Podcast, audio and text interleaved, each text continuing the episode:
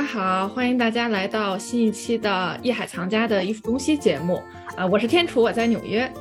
Hello，大家好，我是 Cindy，我在洛杉矶。Hello，天楚。Hello，Hello，一期一会哈，又我们又见面了。对，又见面了。咱们看咱们这个背景啊，这次直播的背景，就觉得有没有点密集恐惧症的感觉？就是无数个画框摆满了这个墙面。你这有点仓库的感觉啊！对，你说这是 进了展馆啊，还是进了一个仓库啊？就感觉是什么人收集一大堆画？你说这值钱呢，还是不值钱呢？我觉得今天咱们就来探讨一下收集和收藏到底有什么区别呢？尤其在艺术领域来说，你说如果收集一堆相同类型的东西，那么就可以被称之为收藏吗？或者是收藏的东西十分的感觉上没有头绪，那么它能被称之为收藏吗？或者它只能被称作为一种收集癖和囤积癖？我觉得今天我们可以来讨论一下这个问题。因为在之前的直播当中呢，我们更多的是介绍了一些艺博会呀、拍卖呀，好像感觉这个收藏跟艺术都是高大上的，都是有钱人才能玩得起的。所以说呢，在很多其实我们周围的普通人呢，大家很多人都有自己的爱好，然后呢都喜欢去收藏一些东西。所以说大家呢把这个艺术收藏呢好像都连接在一起，感觉呢收藏是一种艺术，艺术呢就一定要收藏。其实刚才你提的两个词特别好，就是收集和收藏之间到底有什么区别？其实这两个词呢从英文上也有一些表现，就说呢我们说 collect 就是收藏。然后呢，这个这个 gather 就是收集。从字面上讲来讲呢，收集只是把很多的这个物品呢集结在一起。所以说呢，你像有的人在生活当中呢，他喜欢收藏一些景点的门票，去纪念他去过多少地方。有的人呢喜欢收集一些戏院呐，或者是一些看过的曾经戏剧的节目单。等等，就说各种各样的这种收集包罗万象，就是我们看到各种类型，去把这些日常生活当中的很多有意思的东西，包括有的小朋友还收集糖纸，哎，其实很漂亮，把它汇集在一起，也也都是一种赏心悦目的一种记忆。但是上升到收藏 （collect），感觉到这个东西要有一定的价值，而且呢，它要有文化。历史的附加内涵，所以说呢，这个来讲呢，应该是这两个词，整个从字面上或者从这个整体化的这种内涵上，应该是最大的一个区别。所以说呢，一般收藏的东西呢，它应该是成体系的。你比如说邮票，包括呢，像我们说的一些有人收集硬币，然后呢，因为这都是在整个国际化是有体系的。有体系的，就更不要说其他的瓷器啊、古董啊、书画呀，然后一些像西方国家等等，还有人收集一些红酒啊，每一个年份的照相机。这个呢，都会根据各自的这种职业，还有你的爱好和你的经济实力来区别。所以说呢，每一个人在自己的生活当中呢，都可以去把自己生活当中遇到的这些东西呢，慢慢的积累起来。其实无论是收藏还是收集，最终呢，我个人认为啊，都要带给你很多人生的这种乐趣。这个其实才是一个终极的目的。太同意了，我特别同意您说的最后一点，就是无论是收集、收藏，一定要。给人生带来一些乐趣，因为就在您刚才讲述的过程中，我回想了一下我的人生。我小学的时候，我去收集干脆面里的卡片；长大之后，又跟着我爸爸一起集邮。就包括我到现在，呃，因为我是属猴的嘛，我自己也收集了超过两百多个不同样式的这个猴子的毛绒玩具。在我人生当中吧，不同年龄段，无论是这个卡片啊，或者是集邮啊，或者是毛绒玩具啊，都能带给我当下的那种幸福感和满足感，并且您刚才也提到了价值这个问题。其实我个人感觉，无论你是收藏还是收集，那么你在有不同的。池子不同的圈子一样，就比如说，我就拿很简单的我们小时候收集的这种水浒卡、干脆面里的卡。其实你说这种东西，成年人说白了很难去 get 到那个点，但是小孩在小朋友的圈子里，哇，如果你真的有一整个一百零八将的 collection，这就可以被称作 collection，就是收藏了。那你在小朋友圈子里，那你简直就是孩子王。其实我个人感觉，收集和收藏的一个区别，嗯，这个价值并不是说它一定要，比如说要值啊成千上百万美元，而是我觉得是在一个固定的人群中，它能为这些人带来一定的价值。就是您刚才说的最后一句话，能给这一圈子人带来一个十分幸福以及愉悦的感觉。我刚才听你讲的那个呢，我觉得真的每一个年龄阶段的人都有伴随他们成长的一些物件儿，就像你说的干脆面里面的这个小卡。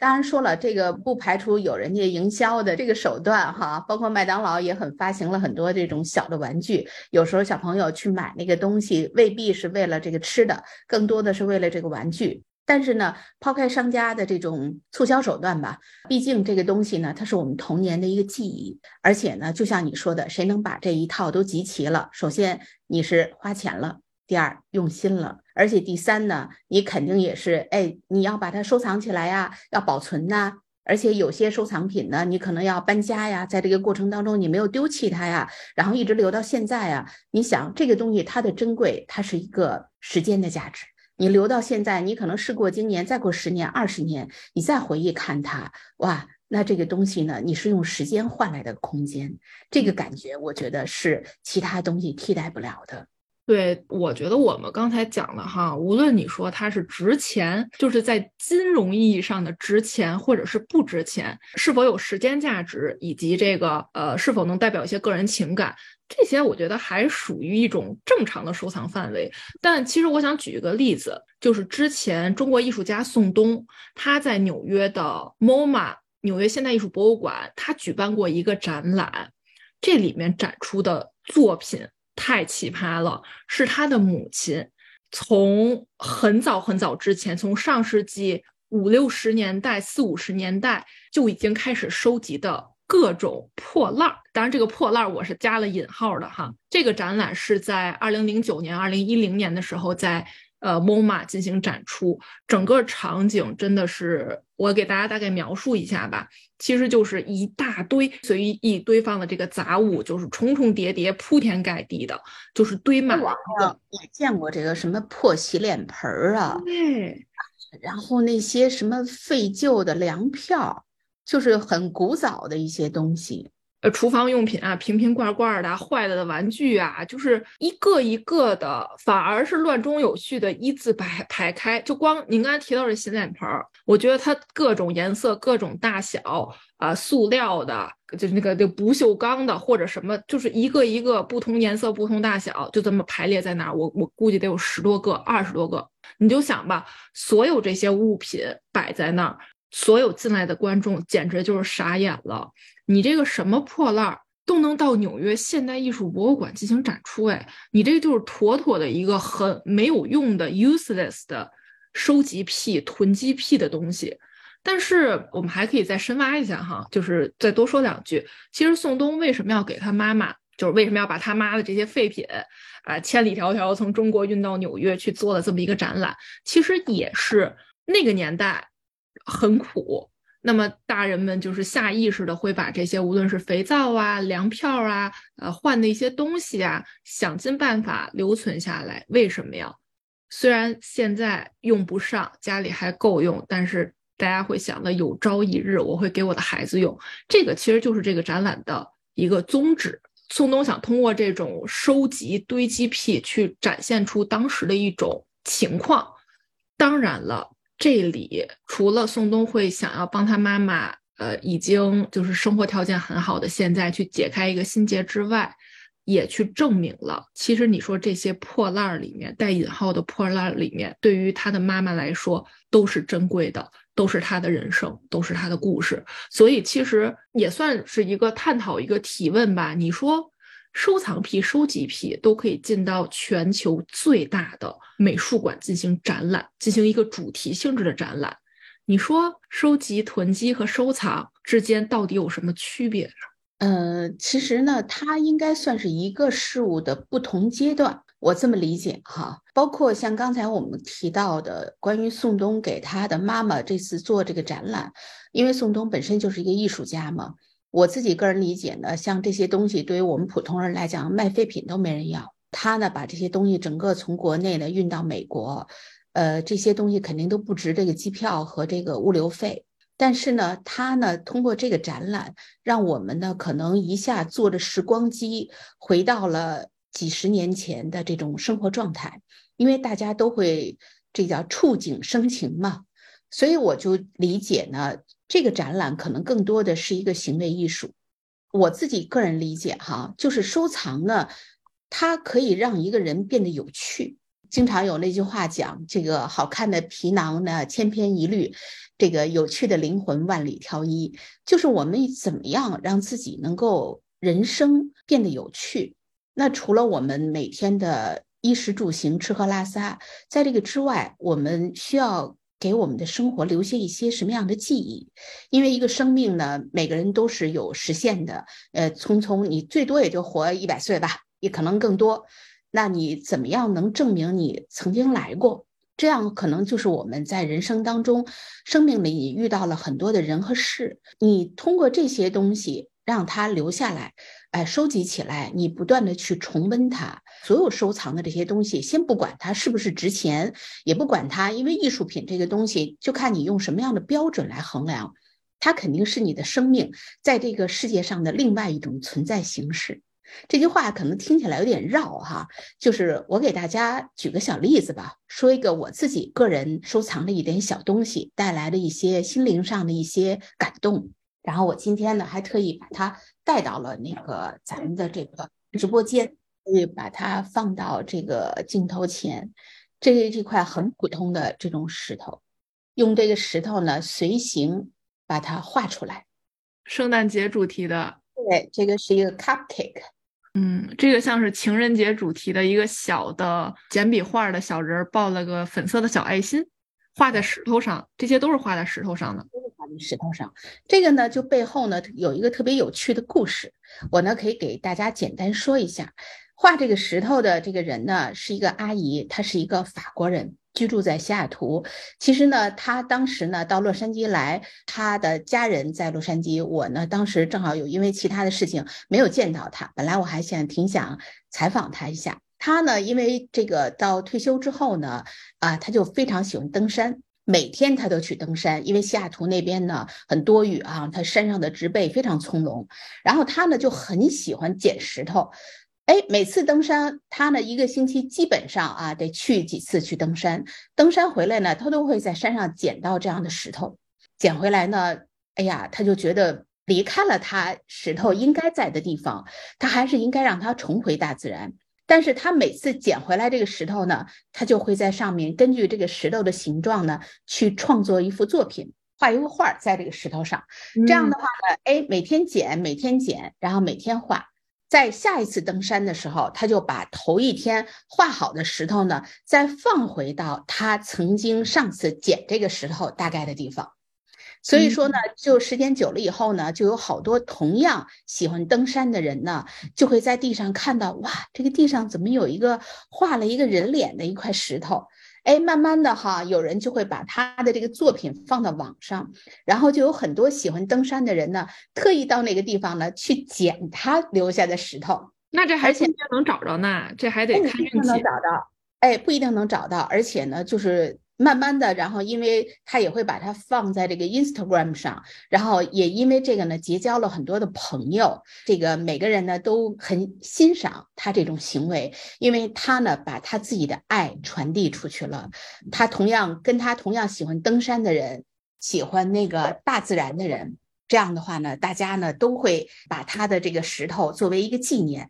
我呢，因为不不住在西雅图，这都是我一个朋友，因为跟他这位就是西雅图这个阿姨呢是朋友，所以拿到了一些他曾经画过的石头。后来我听了这个故事以后非常感动，他就把这些石头呢送给我，因为他知道我呢很喜欢这些东西。这样的行为呢，可以称为就是一个行为艺术。你用这个行为呢去跟一个你不认识的人呢，就好像你们之间有了一种神交。哎，有了一种神交，一块普通的石头，一个普通的登山的行为，因为这一块石头让它变得温暖，生活当中的很多不浅的东西，很多不值钱的东西，是我们人为的赋予了它很多的温度，所以就让生活呢变得很有趣味。其实我觉得，我相信作为艺术家宋冬，他呢妈妈呢肯定在那个年代生活过来的人有强烈的不安全感。因为呢，生活呢太困苦了，朝不保夕，所以说任何一个东西呢都不愿意丢掉，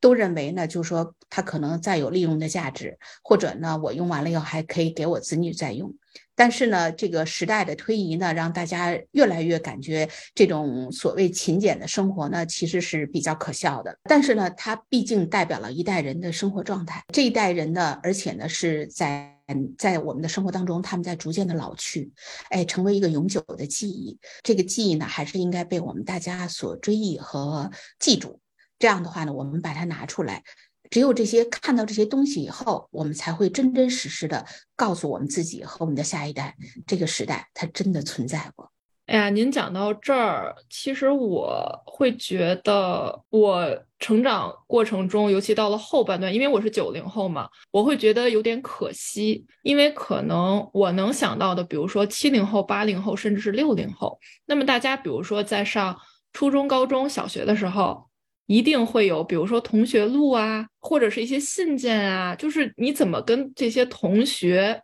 有一个互动，因为这都是你的记忆嘛。但是你像我们，比如说我上高中的时候，可能毕了业，同学们只有一个网站，只有一个叫呃校内网、人人网这种像是 QQ 空间一样的东西。但是随着时代的发展，这些网站也慢慢被，比如说被微信啊、被小红书啊替代掉了。那么许多网站关闭之后，你再也找不到曾经高中、大学跟你非常要好的那些朋友了。我觉得这个可能是我觉得比较可惜的一点吧。反观，比如说我小学的时候，甚至是七零后、八零后，无论是人与人之间的交流，或者是人与一样物体之间的交流，那么作为回忆，都会有一个实物，就是实体上的这样的一个。收集吧，我觉得这些反而特别有意义，因为它之中有故事、有温度，甚至哈，真的可以把它们叫做就是个人的收藏。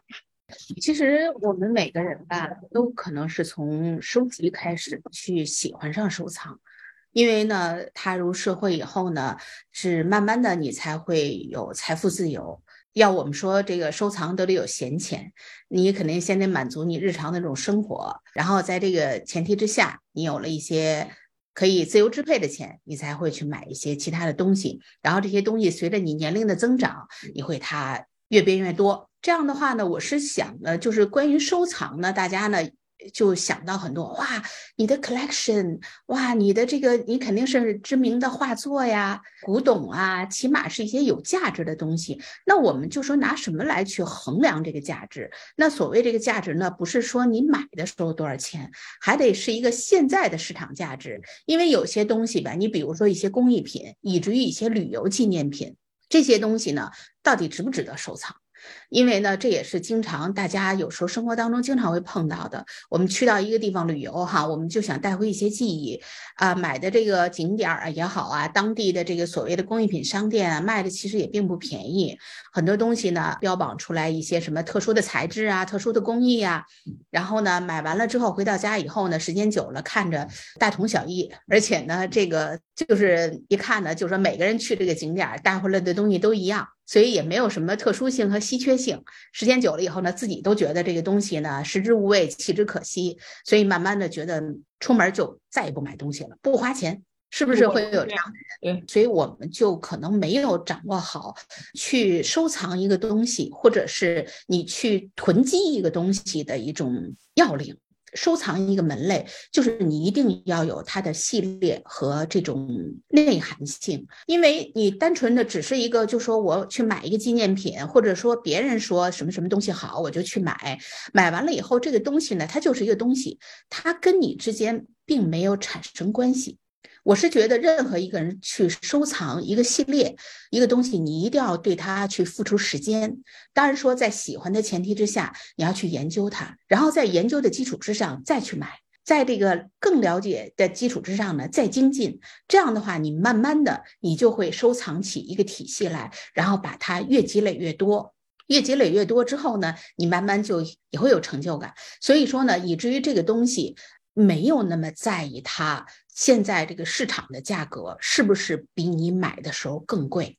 因为呢，一般来讲，我们都说这个东西值不值得收藏，就是意味着这个市场价格多少钱。但是如果说我们用这个东西衡量，那就是说我们作为艺术品投资的一个话题了。其实这个话题呢，以后我们也会给大家讲到。但是如果是投资呢，那我们就要换一种思维背景来想这个问题了。因为如果你有这种投资的概念在里面，那它就要有投入。产出比，那么我们就要看到这个未来市场的走向，艺术品的这个很多的分类呀，还有它的一些等等，那个呢就需要你掌握很多相关的技能和知识，以至于这种财富和这种分配，那个话题稍微有点大。针对我们一般人来讲呢，我觉得还是更多的从你自己能够 get 到的、能够触及到的一些知识领域去收藏它，而且跟你自身的这种个人的特点啊、爱好啊、成长经历啊，还有它的这个就是最主要一点，你的这种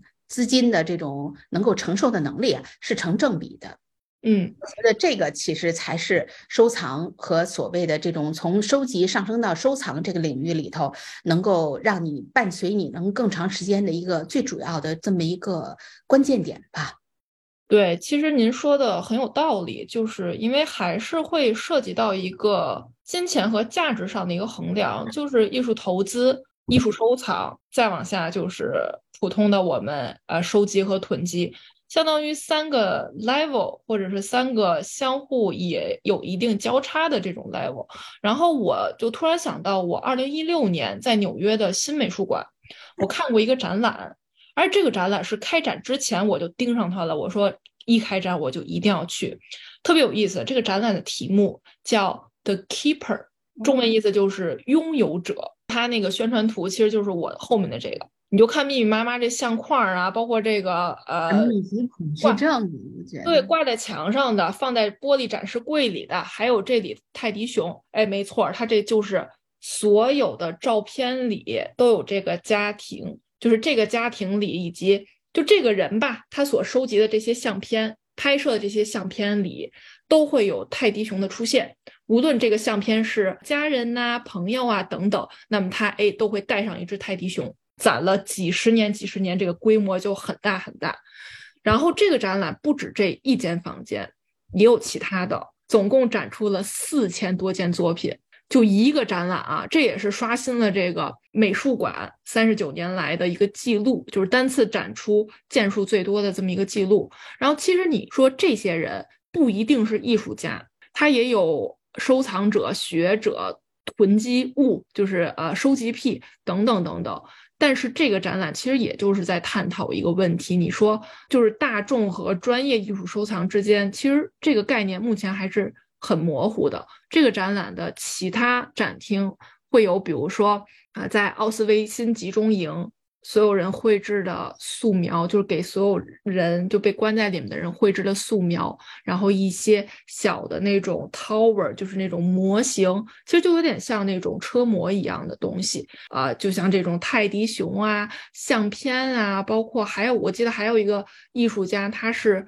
应该是清朝的时候吧，跑到中国去拍了一系列照片，但是具体是什么我不记得了。每一个人所带来的一系列东西，它是十分成体系的，所以你每进入一个展厅，你都会发出哇，就是这种声音，就会觉得好壮观啊！这个展览是令我特别印象深刻的，包括因为我觉得人嘛，这个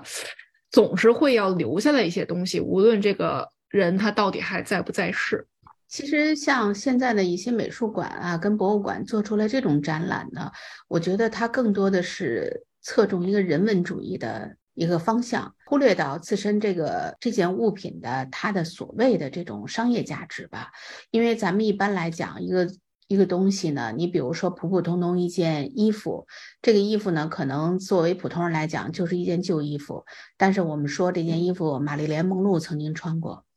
那这件衣服就成了一个有纪念意义性的一个商品，一个收藏品吧。然后它可以被拍卖，因为呢，这件衣服被附加了很多的这种内容。其实呢，对于自身的材质来讲，它只是一个旧衣服，在我们日常的这种收藏也好、收集来也好，它一定要附加很多的时间啊、成本啊和它的历史价值。我们为什么说这种名画啊，或者是这种陶瓷器啊、雕塑啊等等，它可以传世，就是因为它在。当年被创造的时候，它就已经有很多的这种艺术价值在里面。它可能经历了几代人、几百年，不同种族和国家的人依然能够用同样的眼光去看待它。没有经历过他那个时代的人，也能够感受到他的文化和他的这种精湛的这种技艺。所以说呢，这个来讲呢，是艺术品它自身在这个社会上的一个站位。那很多的一种生活用品，你看像宋冬也好啊，像刚才我们就你说的新美术馆的这个展，它可能更多的因为泰迪熊本来就是一个商业品牌嘛，然后呢，但是呢，它这种所谓的商业品牌里，就像当年这个安迪沃霍他创造的这个金宝汤罐头，那金宝汤罐头是每一个美国人每天餐桌上都要见到的东西，这个东西就成为了大家熟知的一个形象。泰迪熊也是一样，每一个在美国长大的孩子没有一个。不拥有这个玩具的，那它成为所有美国人的记忆，那这个东西它就可以去成为一个时代的印证。所以我觉得现在艺术的这种领域越来越宽泛，大家已经把它越来越走向商业，以至于越来越平民化。它不是一个有钱人可以玩的游戏，而且是所有人共同拥有的一个这种文化财富。对，就是大众化了。对，所以说呢，我自己呢还是挺想，就是我们每次都是直播呀，可以讲一些我自己个人的，因为我年龄比你要要要大嘛，所以说经历的人生也会多一些。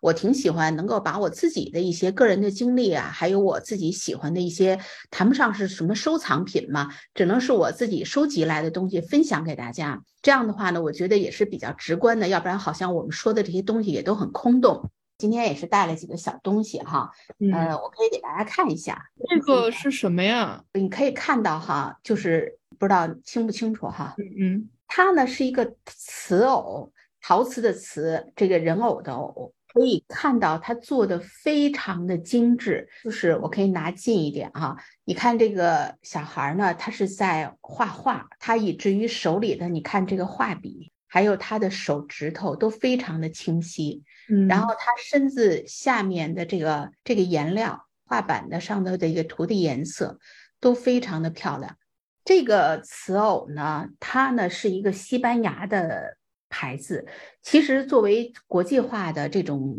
知名的这种陶瓷呢，西班牙这个牌子呢，它那个西班牙语叫 Iado，我不知道我这个西班牙语这个发音对不对啊？大概是这么一个发音叫 Iado。但是它后来二零零四年呢就进入中国市场了，它被翻译成了一个非常好听的中国的商品名叫雅致，我觉得这个名字起的非常好，一个是那个音呢跟这个它这个压轴比较接近，再有一个呢这个陶瓷器呢确实是非常的雅致，它的雅致呢在于呢它整个系列的颜色非常有特点，永远它是一种灰灰的莫兰迪色，很高级，很高级典雅的那种感觉。它这个陶瓷器皿呢，是在这个一九五三年的时候，然后呢，由这个三兄弟，三兄弟呢创建了这个品牌，在西班牙的瓷都瓦伦西亚创建了这个品牌。这个品牌呢，其实呢，在世界的陶瓷知名品牌里头，算不上很历史的悠久，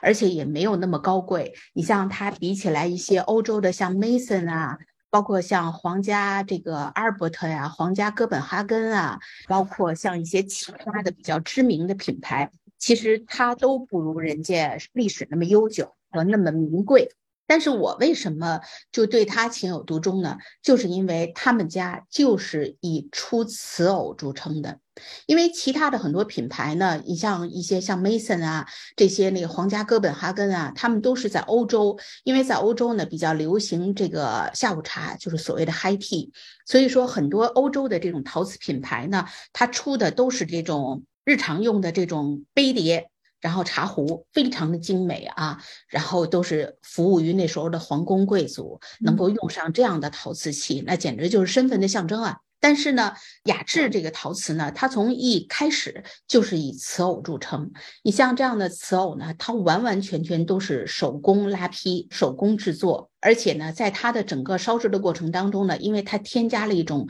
纯天然的矿物质颜料，在烧完了之后呢，它就呈现出这种淡灰色的莫兰迪色。所以给了他陶瓷的这种瓷偶呢一个特殊的基因，就是你在一众的东西当中，你一眼就可以认出它。其实当时呢，我看到这个瓷偶呢，我第一个印象就是它就像我的少年时代，就像我十几岁的时候，就是我呢，因为。原来也是学画画哈，我觉得一看到这个词偶，就让我觉得啊，这就是我年少时候的我，以至于就说，真的像曾经是年少时的梦，像一朵永不凋零的花，就像歌里唱到的一样。哎，我就从那之后呢，就喜欢上了这个词偶。这个瓷偶呢，其实在市面上流通的非常多，呃，因为它呢，这个每一个阶段呢，你像它成立七十年哈，它的这种题材呢，一直是非常的生活化，全都是我们大自然的描述啊，还有日常的生活呀，文学作品呐，童年的故事啊，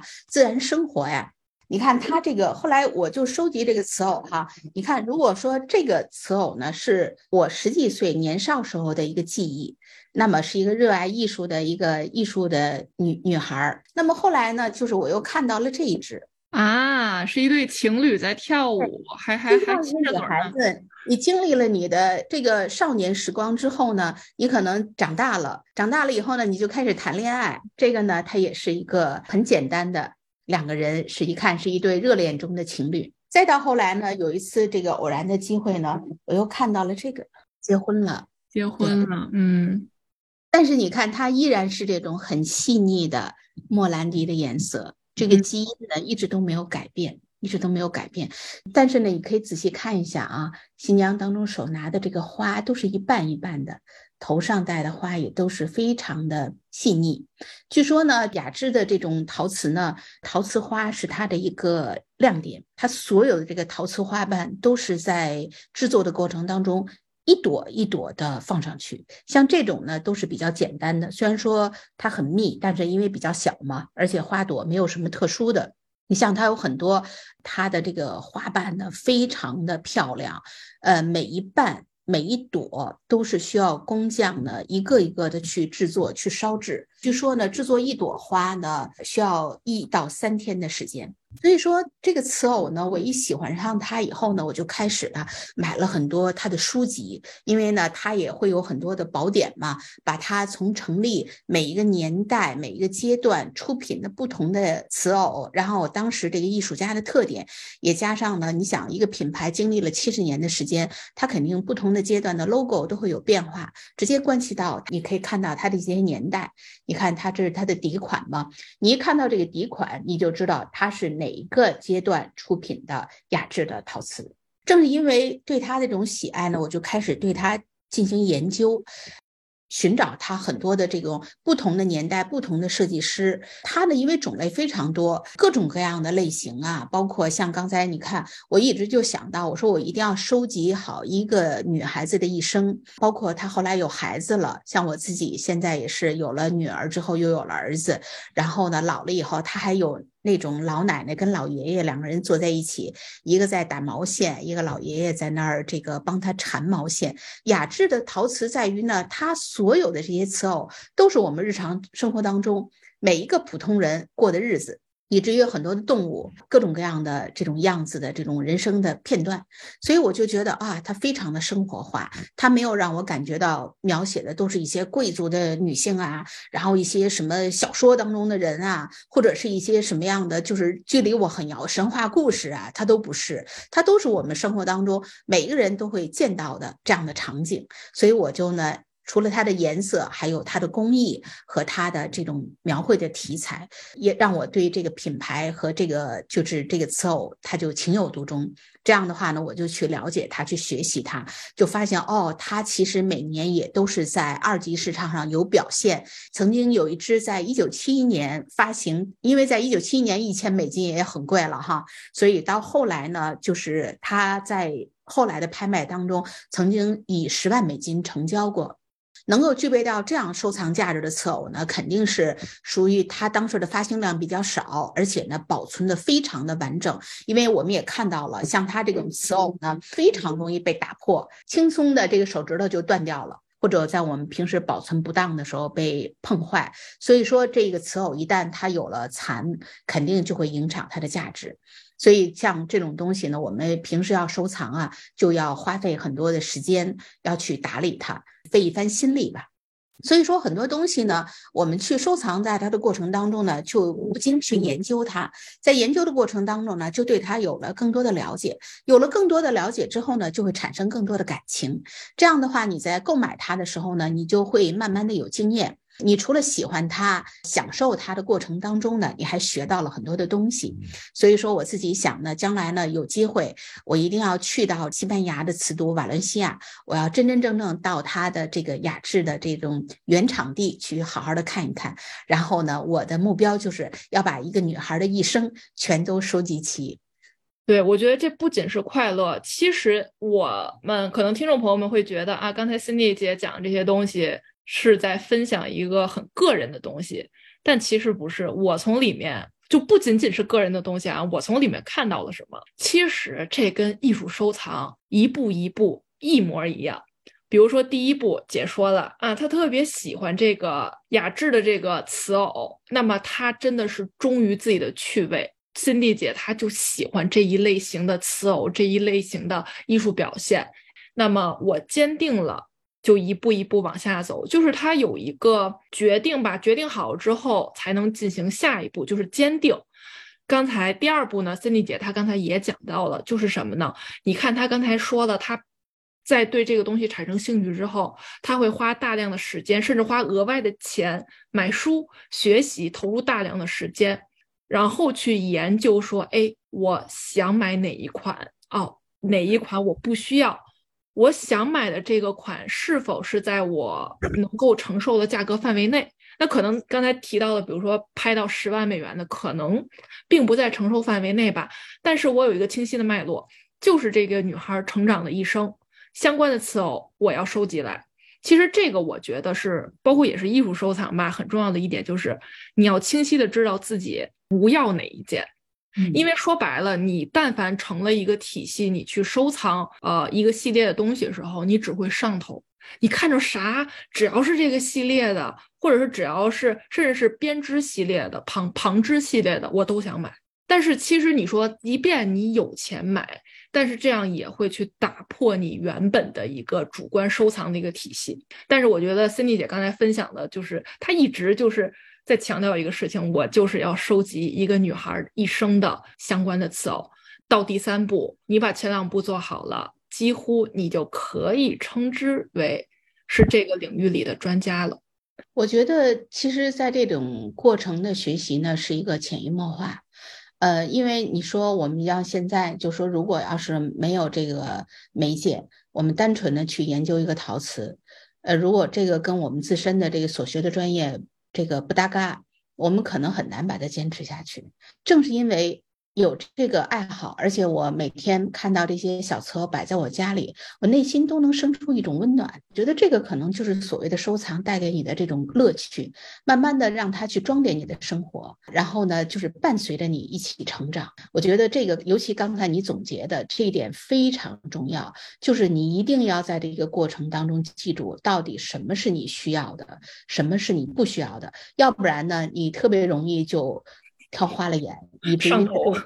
上头，